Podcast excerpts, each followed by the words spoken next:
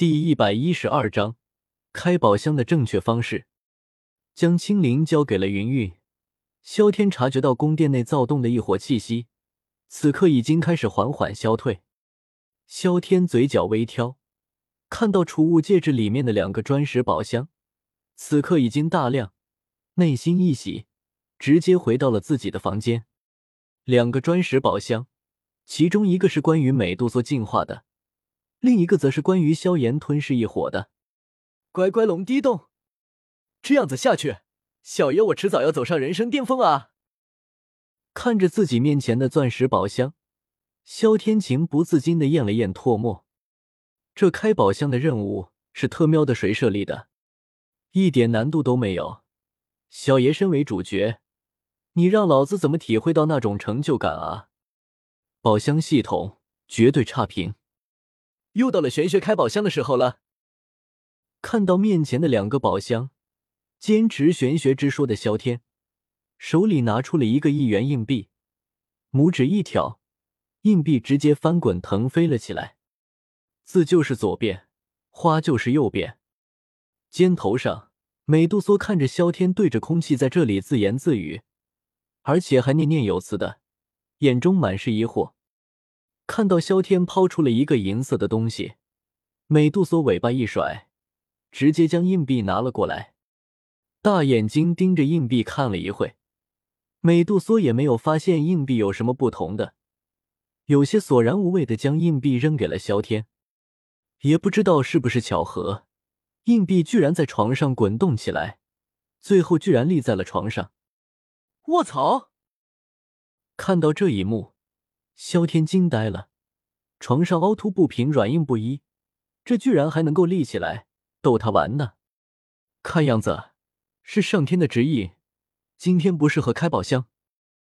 见此，萧天无奈的摇了摇头，说着直接同时把两个宝箱打开了。这种事就是不能够听老天的，要不然他怎么玩死你都不知道。天界中阶斗技。这倒是不错。看到自己居然开出来一部名叫《神龙变》的天阶斗技，萧天很是满意。尤其是这本斗技还不是一般斗技，乃是炼体斗技，居然也是用雷电。打开卷轴，萧天见这斗技居然也是用雷电修炼的，内心更是激动不已。他身上什么都缺，就是不缺雷电啊。不过可惜的是，这本功法的前提条件便是需要龙血，这恐怕得以后再说了。反正修炼的方式已经全部烂熟于心，这就是宝箱斗技的好处，不会不懂，只怕你不想修炼。将神龙变收进了储物戒指，萧天目光转向了另一个宝箱，打开了宝箱，萧天看到居然又是羊皮卷。蓦然有些无语，功法这些开出一次就行了，不知道两个都是这就没有意思了吗？原来是藏宝图啊！发现并不是功法斗技，萧天脸色顿时冷静下来了，将地图打开看了看，发现只是一份远古遗迹的地图，萧天直接将它扔到了杂物区。这东西还是等自己去了中州再去看看吧。看什么看？昨天都把我睡了，又不是不认识我。看到美杜莎直愣愣的盯着自己，萧天白了他一眼，一副我是受害者的样子，开口道：“宝箱的秘密自然是不可能告诉其他人的，要不然粉丝又得毒死几千万。”听到萧天这么没有下限的话，美杜莎脸色滚烫无比，恶狠狠的瞪了萧天一眼，内心是又羞又怒。什么叫自己把他睡了？真是无耻之极！饿了吧？再给你点半生紫金元。看着美杜莎居然害羞了，萧天摇了摇头。果然，他撩妹子的手法真是百试百灵。将半生紫金元拿了出来，萧天正准备给美杜莎弄一点，谁知道对方二话不说，不忿的瞪了萧天一眼，直接游走了。哎呦喂！你还有小脾气啊！看到美杜莎一副打死我都不吃你东西的样子，萧天眉头一挑，很是意外的开口道：“他可以把这个当做是对他的挑衅吗？上一个这么发脾气不吃饭的小爷，我可是把他治得服服帖帖的。你要是不马上恢复人身，我怎么带你回家去见见族人？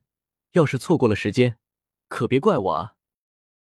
看到美杜莎将要离开了，萧天嘴角微挑，不由得开口道：“听到这话。”美杜莎一愣，顿时停了下来，大眼睛瞥了瞥萧天，满是不忿。这家伙绝对是故意在刺激我，以为我这样就会投降吗？那可太小看我了。内心想着，美杜莎低着头，慢悠悠的游了回来。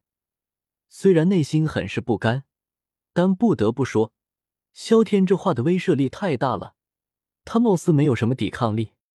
这就对了。看到美杜莎这么识趣，萧天很是满意的点了点头，说着给他弄了几滴半生紫晶元。看着美杜莎吃的津津有味的样子，萧天很是得意的摇了摇头。挑战还是太简单了啊！美杜莎此刻的状态是肉身力量太过于弱小，他此刻的修为却是已经来到了斗宗，但身体的实力。却是弱得可怜。如果把修为比作是水池，那么此刻他吸收半生紫晶元，就是在向水池内注水。等到水满的时候，也就是他真正恢复的时候。另一边，萧炎看着手中的青色火焰，内心惊喜不已。可老子的，费了特娘的九牛二虎之力，终于把这个异火收服了。焚诀的等级也提升了。看样子，这本功法的潜力无限啊！察觉到萧炎体内气旋的状况，药老眼中也是惊奇无比，声音带着激动之色：“不错。”萧炎也是兴奋的点了点头，尤其是他此刻的修为居然来到了五星斗师，更加是令他高兴不已。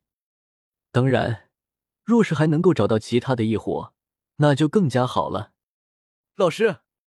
要不然你把古灵冷火也给我算了。”萧炎笑嘻嘻的试探道。“药老，小炎子，你这是彻底飘了啊！老子投资的本都没有收回来，你就准备压榨老子了？你现在实力太弱了，别总想着投机取巧，乖乖的找一伙。”药老没好气的狠狠敲了萧炎一拳头，气愤的开口道。真当老子是冤大头是吧？不行，看样子以后得多配合萧天，要不然这家伙都不知道如何尊师重道了。萧炎，大佬，我投降。